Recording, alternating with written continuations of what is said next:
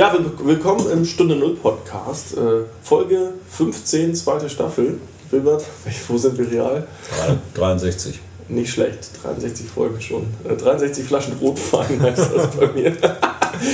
ja, wir haben heute mal überlegt, dass wir vielleicht mal ein bisschen anderes Thema anschlagen. Äh, und zwar das ganze Thema Personalführung ja, und Personalentwicklung vielleicht. Also einfach so aus unserer jeweilig, äh, jeweils sehr unterschiedlichen, vielleicht auch äh, und objektiven, in die subjektiven Brille in dem Fall.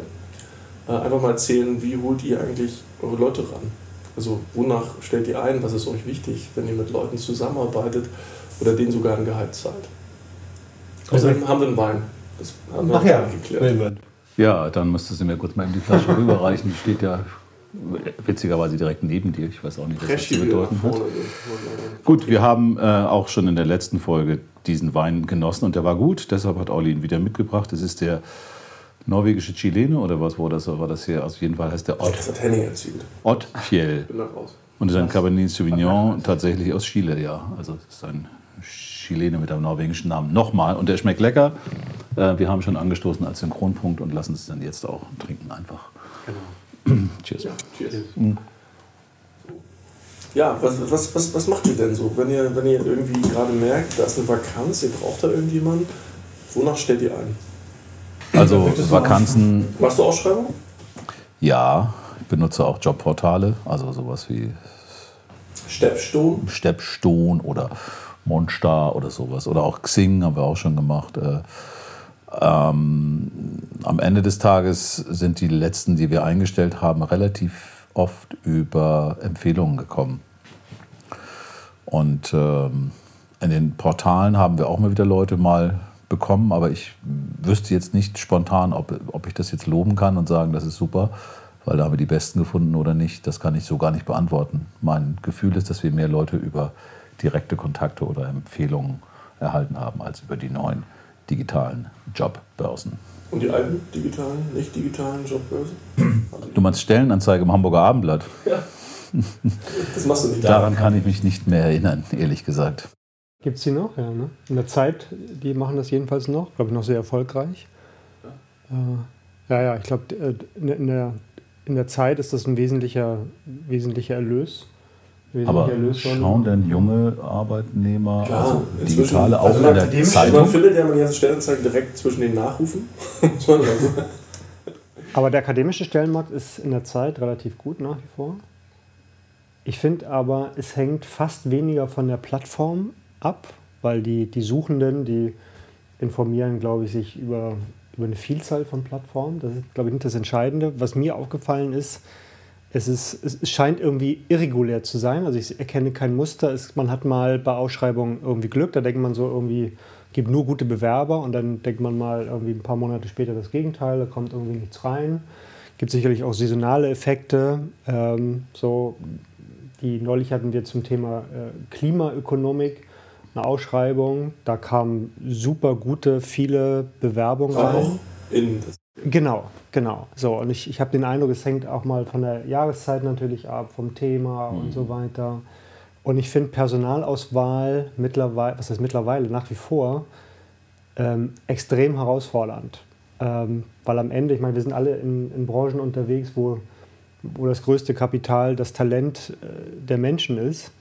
Äh, und nicht nur das reine Fachwissen, sondern ich finde die Art und Weise irgendwie in Interaktionen zu gehen, in Teams zusammenzuarbeiten, irgendwie vorausschauen. Ich finde, es ist immer, es ist immer schwieriger, vorausschauende Menschen äh, zu gewinnen, die einem wirklich Arbeit abnehmen, dadurch, dass sie einfach mehr sehen als andere. Die sind, haben eine hohe Aufmerksamkeit und, und sehen Dinge, die andere nicht sehen. Also die haben so, eine, so einen unternehmerischen Blick auf, auf ihre Tätigkeit. Das finde ich, finde ich äh, das ist für mich das Wichtigste, das absolut Wichtigste, diese, diese Eigenverantwortung zu haben, dass die Dinge laufen ist gleichzeitig aber etwas, wo man echt Glück haben muss. Und man kann die nicht, also ich traue mir das jedenfalls nicht zu, sozusagen äh, eine Menschenkenntnis zu entwickeln, die genau diese Menschen irgendwie, man hat eine Ahnung davon, wer das machen könnte, aber äh, hundertprozentige Zuverlässigkeit, finde ich, ist ganz schwer. Das heißt ja, dass du eigentlich in einem Vorstellungsgespräch, sofern es denn dazu kommt, denn diese Fähigkeiten sind ja digital oder die sind ja offline schwierig abzufragen. Die musst du ja wirklich, du musst ja jemanden sehen, erleben, um gerade die auch äh, interdisziplinären und sozialen Kompetenzen, die du ja, auf die du auch mit anstrebst, also die Teamfähigkeit, die, diesen Unternehmergeist, um den abzufragen.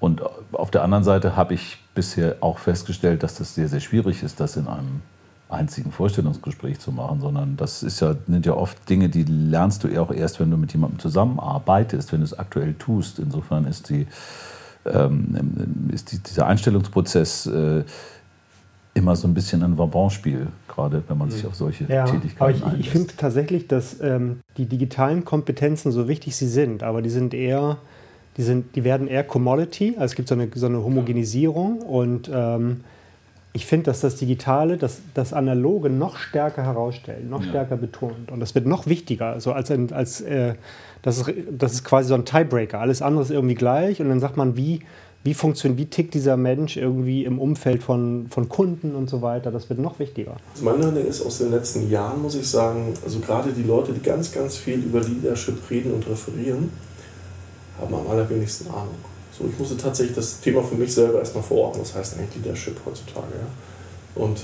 ich bin, glaube ich, kein einfacher Chef. Also einfach, weil ich mache den. Das, das Problem ist, ich denke, ich habe ganz lange mal gedacht, ich bin total einfacher Chef. Bin ich überhaupt gar nicht. Weil bei mir passiert das so, ich bin halt sehr viel auch unterwegs. Ich gebe den Leuten sehr, sehr viel Freiheiten und sehr, sehr viel Eigenverantwortung. Ähm, in der Hoffnung, dass sie das große, das große Ganze verstehen, das Big Picture aber ich bin halt überhaupt nicht der Mikromanager.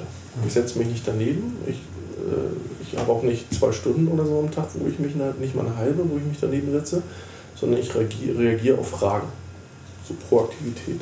Mhm. Ich gehe davon aus, dass halt klar ist, dass die Mission klar ist.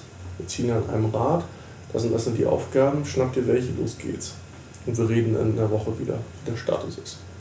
Und ich habe halt schon Leute überfordert, das habe ich auch gemerkt, wurde mir auch zurückgespiegelt, äh, indem ich einfach zu sehr ja, den Leuten zu viel Freiheit eingeräumt habe. Die kannten es einfach nicht.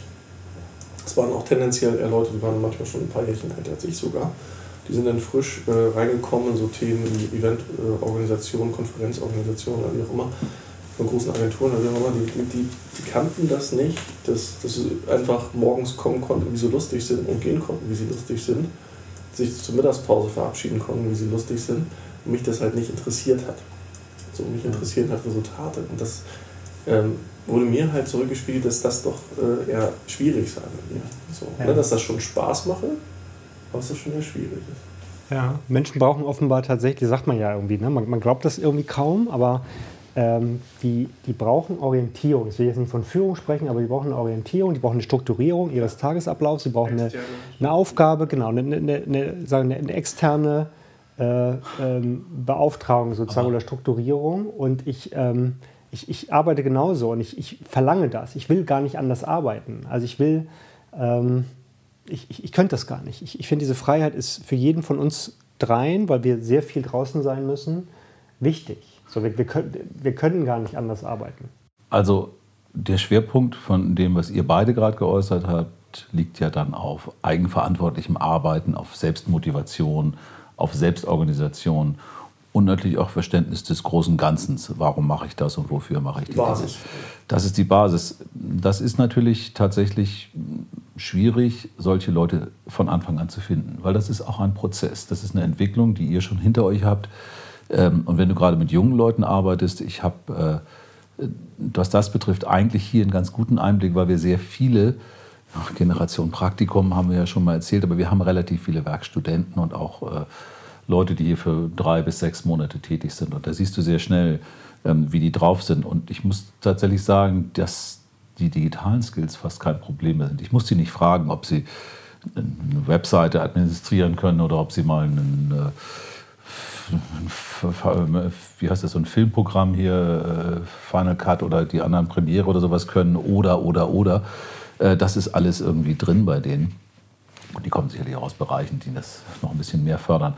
Aber was mir auch aufgefallen ist, es gibt da sehr Unterschiede. Es ist wirklich eine ganz klare Typenfrage.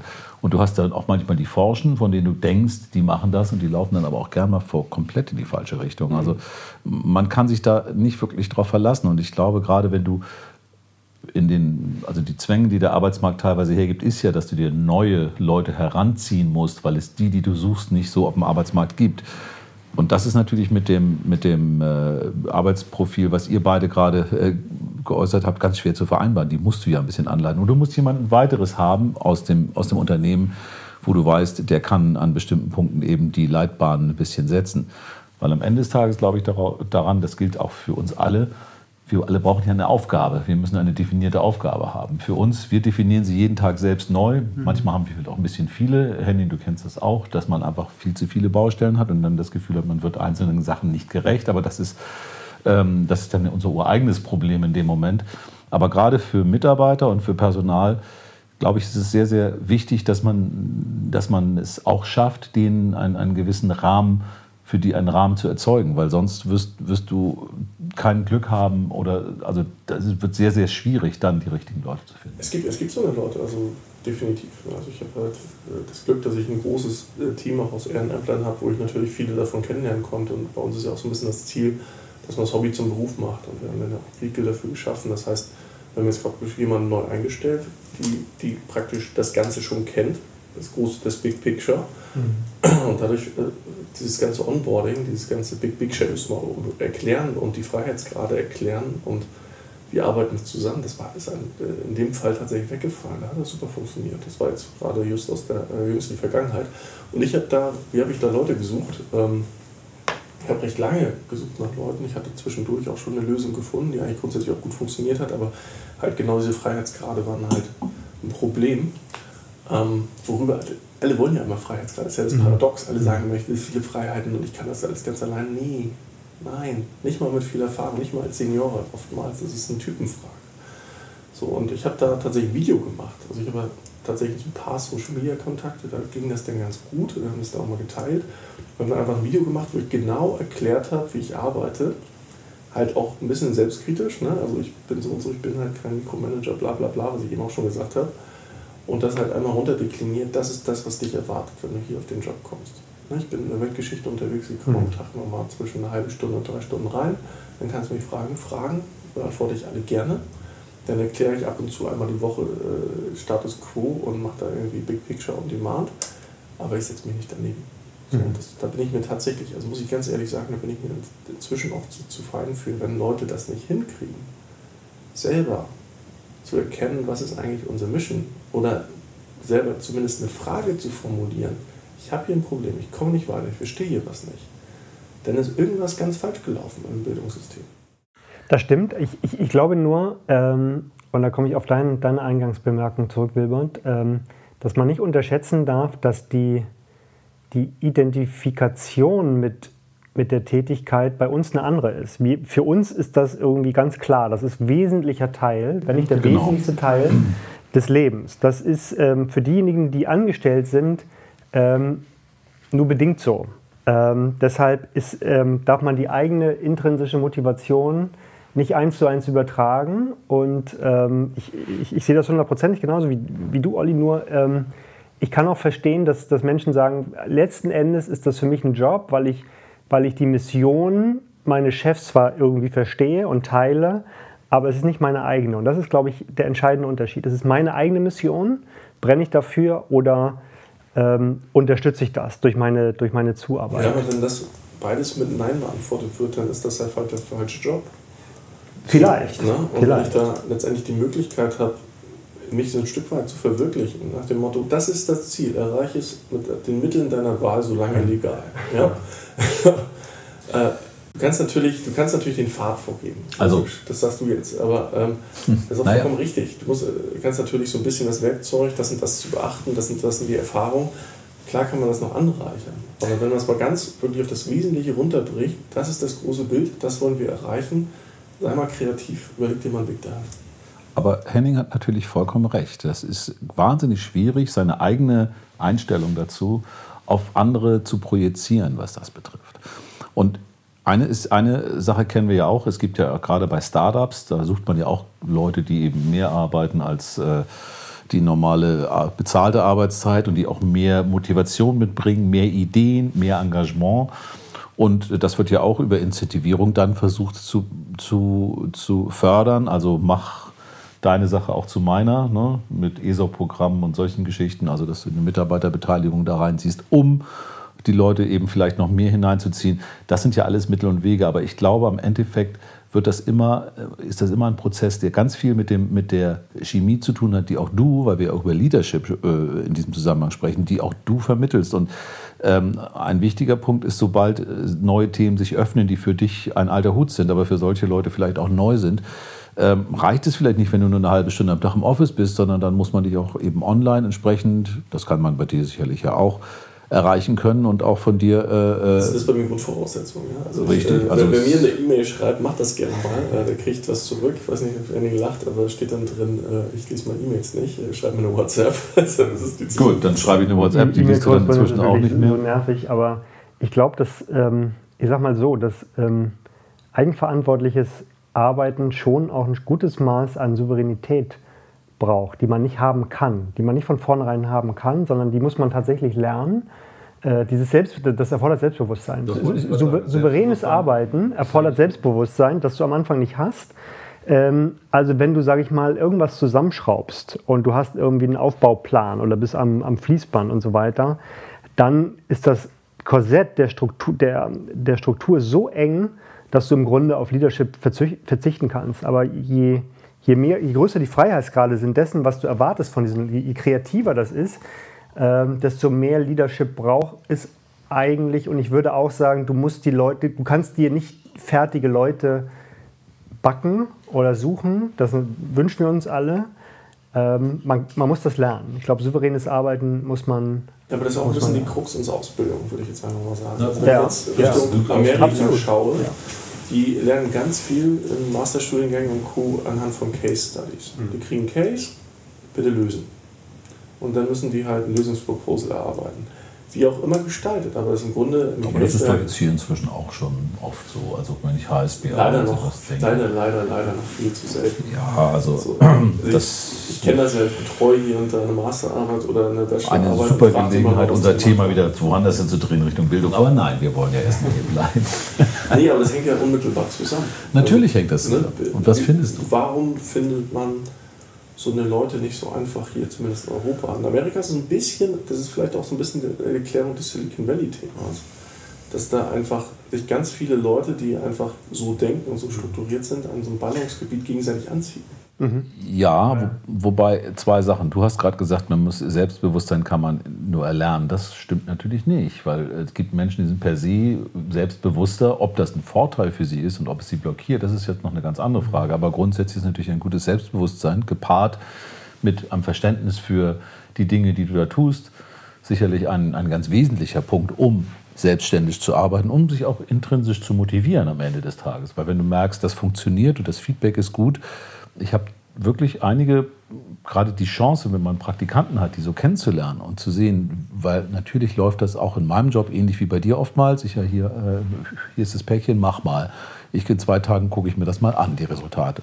Bei Praktikanten ist natürlich kein, der Druck nicht so hoch, logischerweise, aber da sehe ich auch ganz schnell, und wir haben auch schon welche übernommen, ganz klar, weil das ist dann für mich natürlich ein No-Brainer, wenn die genau so agieren, was man normalerweise sonst in Probezeiten äh, mit, mit, richtigen Arbeitnehmern in Anführungsstrichen macht, äh, hast du natürlich im Praktikum deutlich, äh, ähm, ja, ich finde es fast einfacher, weil es auch günstiger ist in dem Moment, wenn du wirklich nachher äh, merkst, dass diese Person so gut eine Position ausfüllt, dann ist natürlich der Schritt eventuell auch zu sagen, gut, die übernehmen wir jetzt und setzen die hier und hier ein, ähm, wesentlich leichter. Insofern das also auf jeden Fall kennenlernen und nochmal Vorstellungsgespräch alleine. Wobei ich aber glaube, Selbstbewusstsein, ich glaube da tatsächlich an so eine, so eine These, Hälfte, Hälfte genetisch, Hälfte gelernt.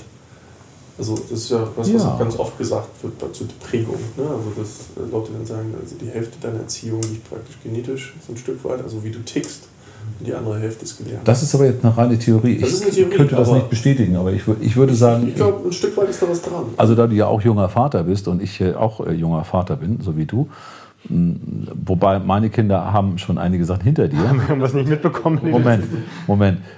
Und ich muss gestehen, ich glaube, dass eine Sache, die für mich quasi automatisch Teil der Erziehung war, eine ganze Menge gebracht hat, nämlich dass es die immer wieder herauszufordern. Das heißt, die haben sehr früh schwimmen gelernt, die haben sehr viel Skifahren gelernt, die haben solche Sachen, gut, manche Sachen sind natürlich auch nicht für jedermann möglich, aber egal, ob es ein Skifahren ist oder ob es auf einem Seil, Hochseil oder auf einem Bungee-Seil, es geht egal, es geht um Herausforderungen, es ging um, um darum, Dinge zu bewältigen und darin gut zu werden. Oder surfen, meine Tochter surft, weil irgendwie das ist ja jetzt auch nicht so, kann man auch in der Ostsee machen, ne, wenn man da ein bisschen. Ja. Und durch diese Schritte im Leben, das habe ich zumindest den Eindruck gehabt, sind die tatsächlich, also ist dieses Teil, ein Teil dieses Selbstbewusstseins ähm, tatsächlich gefördert worden sehr stark. Also man kann es lernen. Mhm. Nichtsdestotrotz glaube ich nicht, dass man das erst, das lernst du meines Erachtens sehr früh. Also diese Prägung für Selbstbewusstsein finden ab in den ersten zehn Jahren schon ganz deutlich statt. Da bin ich überzeugt von. Also wenn wir diesen, das weiterverfolgen. Natürlich kann man auch später sich noch mehr Selbstbewusstsein aneignen, indem man Erfolge hat und indem man diese Erfolge auch richtig einordnen kann.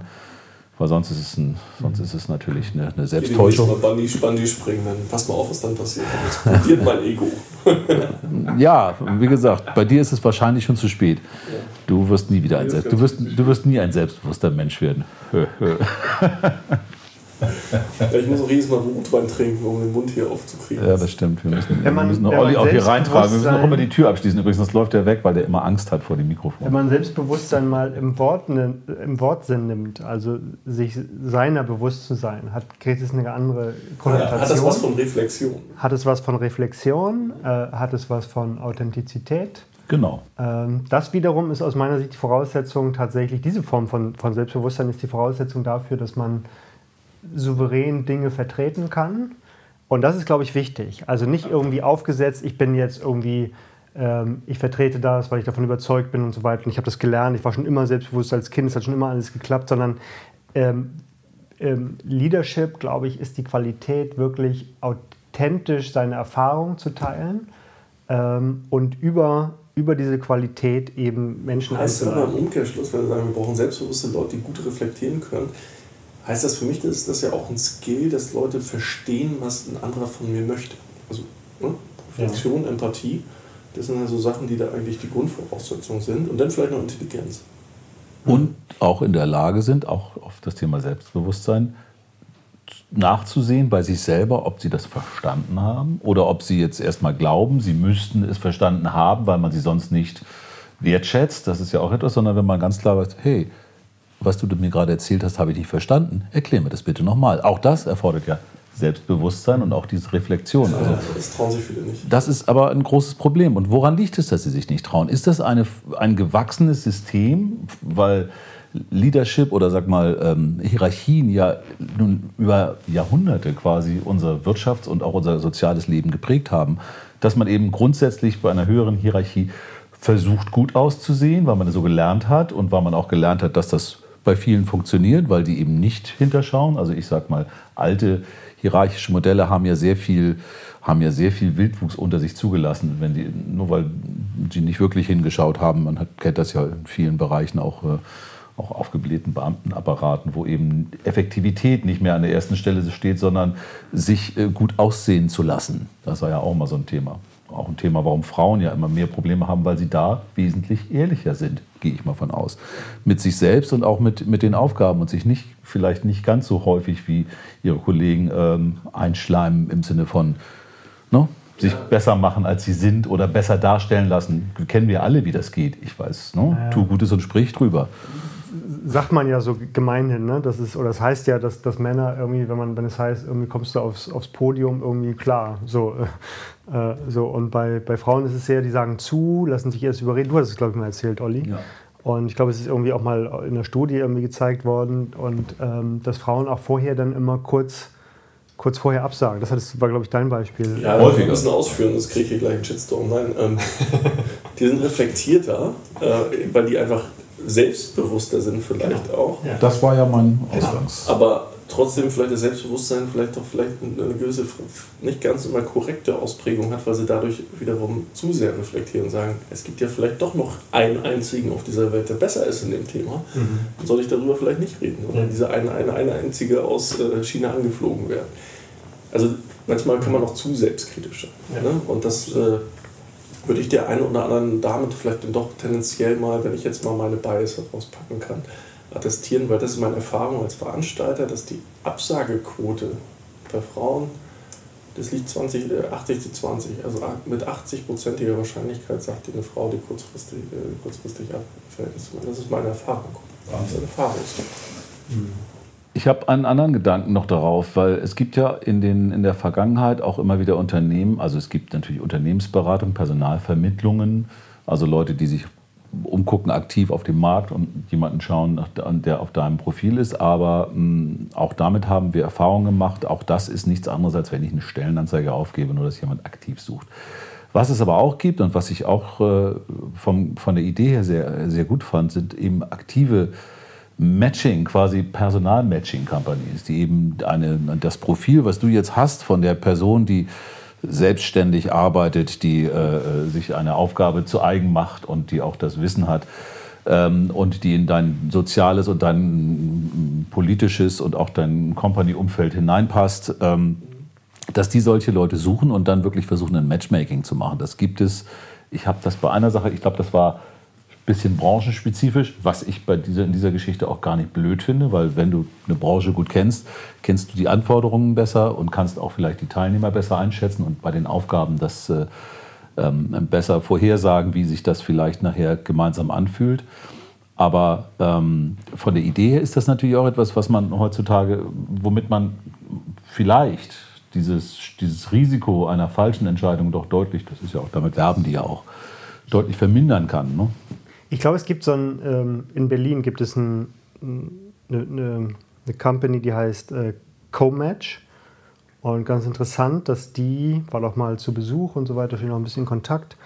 Und äh, wir diskutieren so ein bisschen, oder die machen, äh, die erstellen so, so, Märkte für, ja, Freelancer sind es nicht. Aber die, die Idee ist, dass man irgendwie ähm, Top-Talente, dass die im Grunde in Unternehmen quasi verschenkt sind und äh, es, ist, es ist viel besser, die sozusagen nicht in ein Unternehmen zu bringen und unter ein Brand und so weiter, sondern äh, für sich ist es besser und auch für die Projekte insgesamt ähm, tatsächlich dann diese einzusetzen, variabel zu Projektbezogen. Ja, das, das, das, klingt jetzt nach einem prekären Arbeitsfeld. Nee, das ja, klingt nach einer Zeitarbeitsfirma. Ja, ist es aber nicht ja, tatsächlich. Ja, ganz ja nicht negativ in dem Nee, nee, nein, nein. Das wäre ja so genau. etwas. Du ja, hast eine Projektarbeitsfirma. Genau. Und, und für, für mich wäre das zum Beispiel im Institut, wäre das auch nicht schlecht, irgendwie zu sagen, ich habe irgendwie Bedarf und ich braucht Top-Qualität für die Bearbeitung dieser Studie, mhm.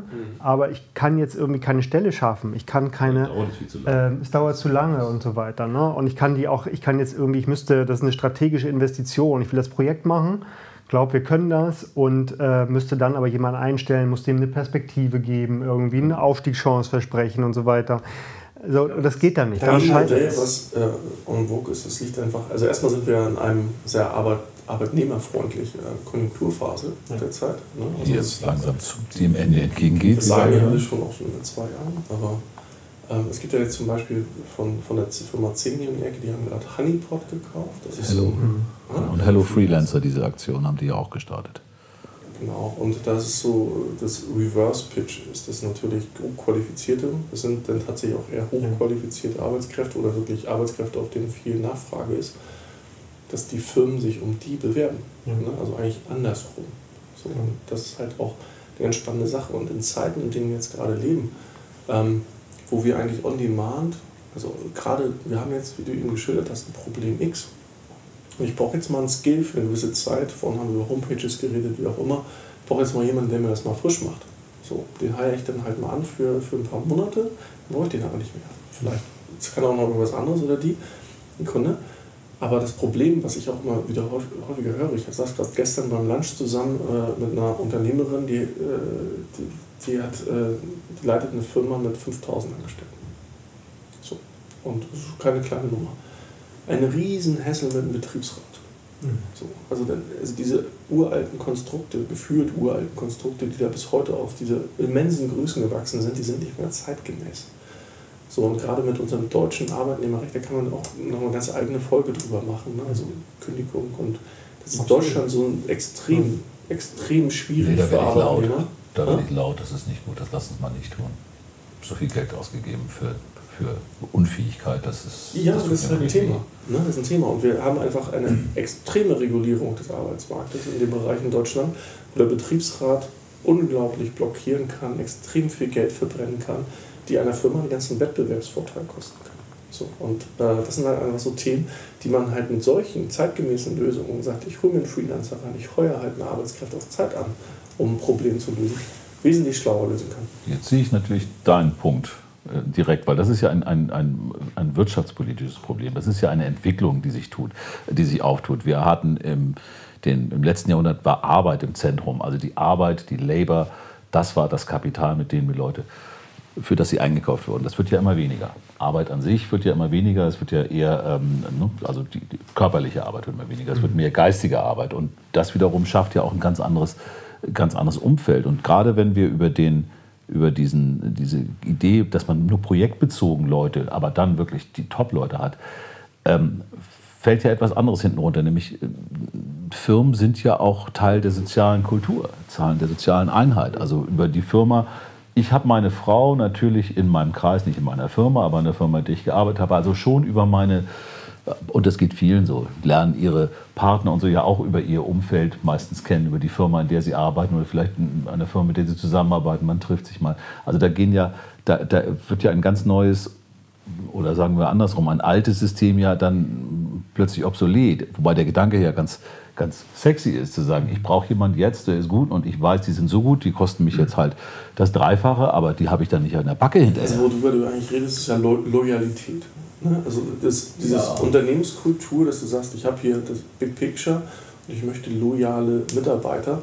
Loyal ist praktisch das Pendant zu treu in einer Beziehung. Ja, wir haben es mit einer Beziehung gleichgesetzt. Deswegen, heute, heutzutage gibt es Tinder, ja, es gibt dann sicherlich Leute, die dann wie bei Tinder Leute ein und, aus, aus, ein- und ausstellen, würde ich beinahe sagen. Ja, aber das ist ja ein bisschen das Prinzip, was du gerade genannt hast. Ja, ja, das ist genau. Aber ich glaube, es ist immer ein guter Aber ich, ich glaube, ökonomisch ändert sich Folgendes. Also ähm, es ist immer der spezifische Faktor, der sich, ähm, der die anderen einstellt. Also wenn jemand eine Firma hat, die Maschinen besitzt, die etwas ganz Bestimmtes können, ähm, stellt diese Firma Menschen ein äh, gibt so ein, so ein Papier, Why Capital Hires Labor. Äh, könnte auch andersrum sein. Warum äh, ist es nicht äh, Labor Hires Capital, aber es ist Capital Hires Labor. Äh, weil Kapital in früheren Zeiten der spezifische Faktor war.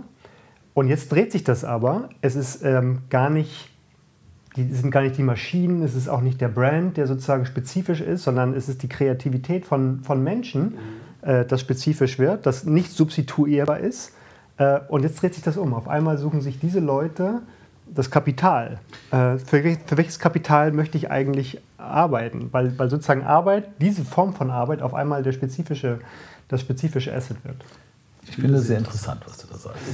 Entschuldigung, aber der muss ja nochmal sein heute. Nur, wir kommen ja schon wieder vom Stöckchen zum Hölzchen, weil wenn ich mir überlege, dass dieses, dieses, ähm, diese Unternehmens Kultur und dann auch die sozialen ähm, Faktoren, die Unternehmen und Firmen und Arbeitgeber ja dann auch bilden, wenn die sich immer mehr aufbrechen, weil wir vielleicht mehr on demand arbeiten und Leute nur noch für Projekte brauchen, dann sind ja all die Leute, die, und das darf man ja auch nicht vergessen, jede Firma schleppt ja irgendwie auch Leute mit durch. Und zwar genug. Je größer die Firma, wahrscheinlich desto mehr. Die so ihren Job, ihren Stiefel machen, aber wenn du mal ganz genau hingucken würdest und rechnen würdest, würdest du die eigentlich alle gar nicht brauchen. Ist aber aufgrund von ne, gesetzlich Kündigungsschutz, Betriebsräten und so weiter relativ schwierig, mal eben äh, sowas abzusägen. Aber dann kommen wir ja gleich wieder zu dem anderen Lieblingsthema, was wir häufiger haben, das Grundeinkommen. Jetzt auch mal bewusst, ich werde nie wieder von bedingungslos sprechen, weil das halte ich ja für Blödsinn. Ich will auch jetzt nicht in die Diskussion einsteigen. Aber ich finde es interessant, wie eng, deshalb habe ich das gesagt, wie eng diese Sachen alle auch dann wieder zusammenhängen. Weil ich kann eigentlich diese Unternehmenskultur, ich nenne sie jetzt mal so, die ich gerade beschrieben habe, wo wir alle irgendwie auch geschützt, auch durch etwas, was ich auf der einen Seite als Unternehmer oft kritisiere, auf der anderen Seite natürlich als als Mensch, durch das ist ja eine Errungenschaft, dass wir auch Schutz haben der Leute, die eben sich nicht so gut wehren können und die vielleicht eben auch nur auf einem geringen Level arbeiten. Nichtsdestotrotz, das, das ja langsam erodiert dadurch. Und wodurch wird es ersetzt? Und dann sind natürlich Grundeinkommensthemen tatsächlich eine Sache, die auch Projektarbeit, wie du sie gerade geschildert hast, wahrscheinlich viel leichter machen würden. Die, die Einkommensspreizung wird zunehmen. Davon bin ich überzeugt. Da habe ich mal ein ganz simples Beispiel. Ihr lasst, wollt euch mit eurem äh, jeweiligen Unternehmen Pullover bedrucken lassen. Ja? Dann geht ihr bei irgendeinem Online-Printshop, ladet das Logo hoch, das Ding wird gesendet. Das ist halt so erledigt. Ja? Das kostet dann x Euro, 20, 30 Euro oder was auch immer, dann habt ihr einen Pullover. Man heuert sich ja niemanden an, der die Firma kommt, den Pullover mit der Hand bemalt über einen Monat und dann sagt, hier ist der Pullover fertig. Das ist ja, das ist ja einfach Convenience. Das hatten wir schon mal das mhm. Thema so. Das, ist einfach, das geht einfach schnell, das kostet kein Geld, das macht man halt schnell. So, und wenn das halt ganz klare Aufgaben, wie so ein Pullover bedrucken, ich habe ein Problem, ich habe eine Messe, ich brauche Pullover, ich beauftrage einen Dienstleister, der das für mich macht, mit einer Maschine, wie auch immer. Der hat geringe Grenzkosten, hat einen vernünftigen Gewinn dran, alle, alle freuen sich. Ich kriege was, was ich brauche. Es geht ja immer mehr in diese Dienstleisterkultur, deswegen haben wir auch immer mehr Freelancer da draußen, die sich praktisch selber Unternehmer schimpfen, die dann aber alleine als praktisch Söldner, Söldner beschäftigt sind, die sich halt um ganz dedizierte Themen kümmern, sei es Suchmaschinenoptimierung, sei es Website-Programmierung oder wie auch immer. Das sind eine Task, die brauchst du halt nicht dauernd, sondern ab und zu mal und die können davon gut leben. Mhm.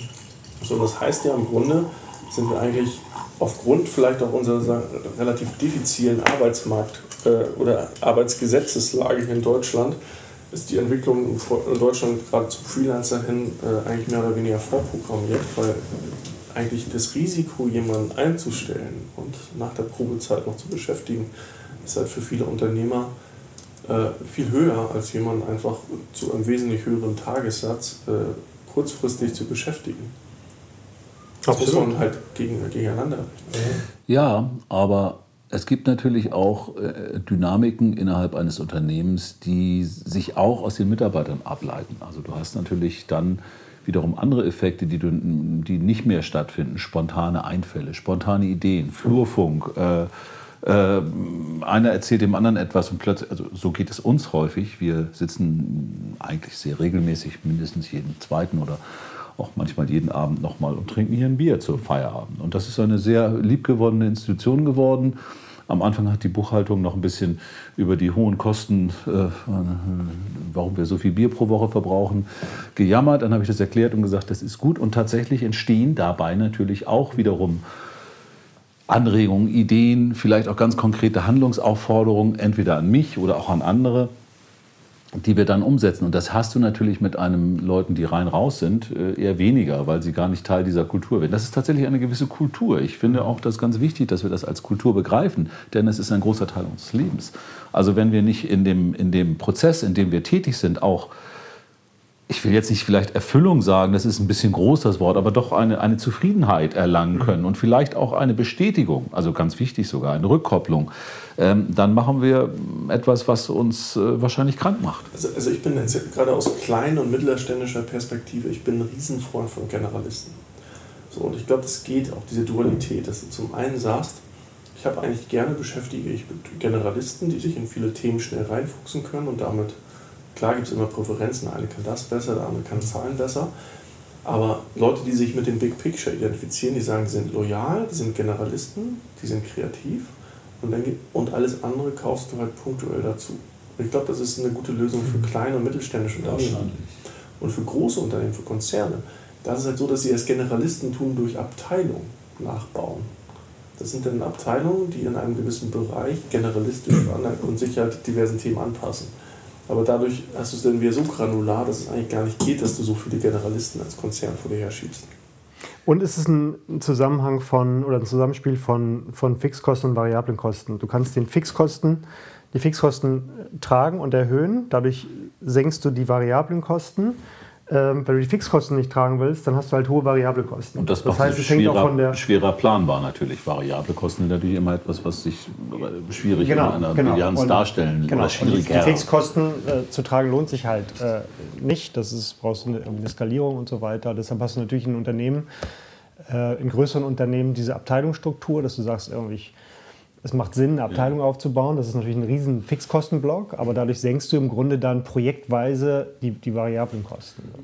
Es gab noch eine andere, wie ich fand, sehr interessante Entwicklung, von der ich, äh, ich meine sogar, wir hätten es schon mal, Thema Redundanz, wir hätten das schon mal kurz äh, angesprochen gehabt.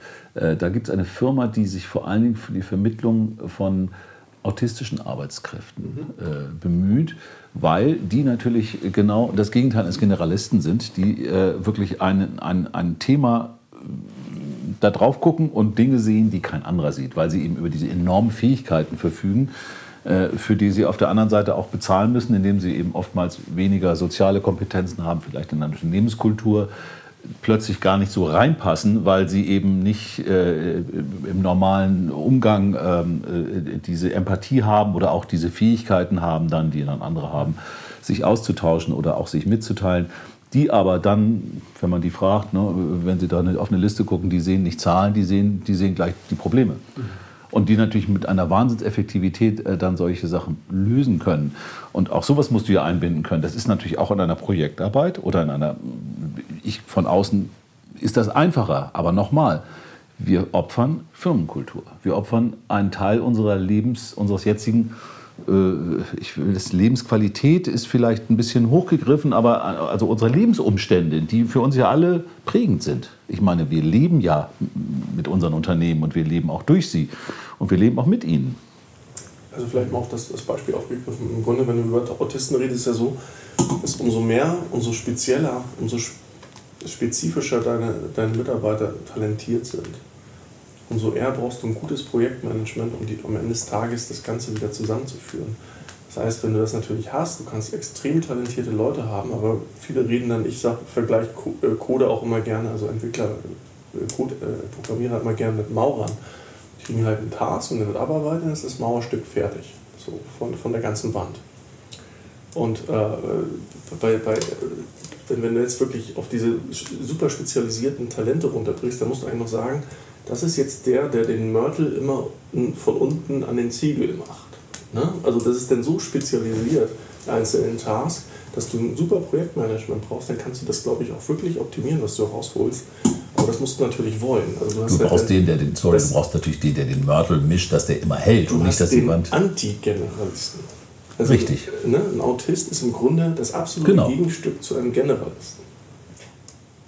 Interessant ist, ähm, Michael Krämer hat dieses Jahr den Nobelpreis für Wirtschaftswissenschaften bekommen. Den, den. Michael Krämer. Und ähm, der hat die O-Ring-Theorie geschrieben. Und Grundlage war, die, die war das Challenger-Explosion. Ja. Genau. Und da war ja dieser Dichtungsring kaputt. Der kostet wenige Cent und hat ein Millionen Dollar teures äh, äh, Shuttle, Space Shuttle, zur, zur Explosion gebracht. Plus ein paar und, äh, deshalb heißt es O-Ring-Theorie. Und ähm, das dient dazu, also er erklärt daran, dass, es, ähm, dass sich die Besten mit anderen Besten zusammentun, weil das Produkt sozusagen aus äh, maximal ist, wenn, wenn man sozusagen äh, auch für den Dichtungsring zusammen. quasi. Genau, es macht keinen Sinn, den schlechtesten Dichtungsring mit, den Best, mit der besten Elektronik, mit der besten sonst was zusammenzupacken, sondern wir haben multiplikative Effekte und das ist interessant, weil man das überall findet, auch in, auch in Fußball. Ich habe das adaptiert auf Fußballteams ähm, und den, den besten Mittelfeldspieler kombiniert man am besten mit dem, mit dem besten Stürmer natürlich, weil der am besten in der Lage ist, aus den Vorlagen des Mittelfeldspielers was zu machen. Das heißt, ein gutes Team ist bereit, für einen guten Spieler mehr zu zahlen als, als ein schlechteres Team. Äh, obwohl es der gleiche Spieler ist. Ja, ja. Jetzt kann ich, jetzt kann ich noch ein Gleichnis hinsetzen zum, zum Quantencomputing, was ja auch ein ganz ja. äh, großes Thema ist. Im Grunde kennen wir aus, aus, aus dem Computerzeitalter Bits und Bytes, äh, 1 und 0, an, aus. Ja? Und äh, Quantencomputing funktioniert ja an dem, also an, aus, sagen wir einfach mal, an äh, ist der Generalist, aus ist äh, also 0, 1, ist äh, 1, 0 in dem Fall. Ähm, ist dann der, der ist das, macht das Spektrum auf, ist dann der, der Autist. So. Und dazwischen, die ganzen Qualifikationen und Skills, das sind praktisch die Zustände, die im Quantencomputing zwischen diesen zwei Zahlen angenommen werden können, weshalb das Quantencomputing ja das, das, das normale Computing schlägt, wo es eigentlich nur an und aus gibt, sondern es gibt ganz viele Zwischenzustände. Und das ist eigentlich das Spektrum, was dadurch beschrieben wird. Das ist ja überall findet sich das in der Natur wieder. Das ist eigentlich total was Natürliches. Ja, ja. Diese wie heißt es? Quantum Supremacy, ne, glaube ich, irgendwie. Die, also, wir sind nicht diese, diese binäre Logik, sondern wir können tatsächlich diese Zwischen- und das macht natürlich die, die, die Rechengeschwindigkeit setzt das natürlich äh, hoch, weil wir sozusagen die Differenzierung nicht durch 0 und 1 hinbekommen, durch irgendwie auf der nächsten Stufe ist es dann 0 und 1, sondern wir kriegen irgendwie diese, diese, diese, diese Fuzzy, Zwischenschritte. diese Ja, Fuzzy- Fuzzy Logic. Aber ja. soweit ich, äh, korrigiert mich, wenn ich da jetzt Blödsinn rede, aber soweit ich weiß, hat das, ist es ja auch noch nicht 100% verstanden, warum das so ist. Also ich meine, Quantenmechanik an sich ist ja immer noch etwas, was zwar erklärbar ist, aber was doch äh, immer noch wieder Rätsel aufgibt. Und deshalb bin ich auch, was Quantencomputing angeht, immer sehr, sehr neugierig. Ich meine, natürlich habe ich auch davon gehört, wie enorm leistungsfähig so etwas sein kann, aber nichtsdestotrotz finde ich es immer spannend, dass man über Dinge hier nachdenkt, deren, deren Ursache wir eigentlich immer noch nicht richtig verstanden haben. Ne, das ist wieder das Thema Hybris, aber Das ist auch ein schönes Thema, was wir vielleicht mal gesondert behandeln können. Aber es ist natürlich hier oben angeblich sind Neurogene ja auch Quantencomputer, die funktionieren in sehr ähnlicher Manier. Ja, nichtsdestotrotz freuen wir uns natürlich immer über Bewerber, die, die Bewerber. Bewerber, die mit Quantenmechanik sich auskennen und ansonsten auch total im Thema sind und, und auch noch in unsere soziale Firmenstruktur passen, allein arbeiten können, ohne dass man ihnen was sagen muss und eigentlich schon riechen, wenn irgendwas ist. Und am besten, wenn ich morgens im Büro komme, schon alles gemacht haben. Inklusive Das Kaffee. ist, der, das ist der heimliche Wunsch. Inklusive finden, Kaffee und grünen Tee bei uns. Der einen ruhiger schlafen lässt. Ja, eigentlich, wen willst du denn haben? Willst du eigentlich einen Arbeitnehmer oder Arbeitnehmerin, da, wo du, wo du morgens reinkommst, erstmal die gute, der oder die gute Laune verbreitet, dann auch noch sagt, ey, ich habe das schon fertig. Genau. und Genau. Und geh mal nach Hause, ich mach das, ich mach das schon. Genau. Du siehst nicht so gut, dann leg du dich mal hin. Genau. Und die Termine sind auch alle schon soweit gelegt. Das ist schon alles erledigt. Ne? Und, und wir fürchten uns ernsthaft vor dem Roboterzeit. der Millionenauftrag ist längst schon, also ist alles schon erledigt. Ich muss nur noch hier unterschreiben. Alles, alles super. Ja, da würdest du sofort Pickel auf den Rücken kriegen, weil du extrem Angst um deinen Job bekommst in dem Moment. Ja, also falls du ihr dieses Profil erfüllt, äh, bewerbt euch gerne kurzfristig an info. Ja gut. Wir sind jetzt tatsächlich zeitmäßig auch schon wieder durch. Die Zeit ist schon wieder verflogen wie nix. Weil Olli sie ein Uns hier. Uns kam das hat. Uns kam das so vor. Das war, das war praktisch ein Quantensprung. War es ein Quantensprung? Ich habe keine Ahnung, aber du hast uns ja etwas eingekürzt. Wir dürfen ja nicht mehr so lange reden. Obwohl wir es trotzdem tun, wir halten uns ja nicht daran, weil wir ja auch quantenmechanisch funktionieren. Du willst das, wir wollen das und irgendwo dazwischen. Mal, mal Taucht es mal auf. Teilchen, mal Welle. Genau, mal sind wir Teilchen, mal sind wir Welle. Mal tragt, trägt es uns davon, mal hält es uns fest Null, am Ort. Eins. Mal Null, mal eine Eins. Genau. Zu Tränen gerührt, ja, ich mag das schon. Aber vergessen haben wir heute Heute haben wir nichts vergessen. Zum ersten Mal haben wir nichts vergessen. Wir haben über alles gesprochen. Wir haben alles gestriffen, was man nur streifen kann. Also eigentlich, eigentlich haben wir ganz viele Sachen wieder angerissen, was in dem Wir sollten noch eine Folge machen. Ja. Wir sind eigentlich gut in Deep Dives. Wir, wir, wir verzetteln uns immer in ganz viele andere Richtungen. Heute haben wir uns relativ gut an dem Thema festgehalten, muss ich noch, möchte ich noch mal einwerfen. Bist du denn glücklich? Du warst sehr skeptisch mit dem, Thema. Nein, ich hab nur, war gespannt, was daraus wird, aber es wird ja immer irgendwas daraus. Und äh, ich fand es interessant. Ja. Das ist ja ein dritter Schlag, wenn ich das jetzt aus Hennings Perspektive sagen kann. Super, dann, äh, dann wünschen wir euch äh, einen schönen äh, Tag, Abend, Nacht, was auch immer, wann auch immer ihr euch uns hört. Natürlich dürft ihr das Ganze teilen und äh, euren ganzen Freunden und Kollegen erzählen, die natürlich alle hochqualifiziert sind, so wie ihr. Und äh, ja, schreibt uns gerne Bewertungen bei iTunes und ja, bis bald. Tschüss. Ciao. Tschüss.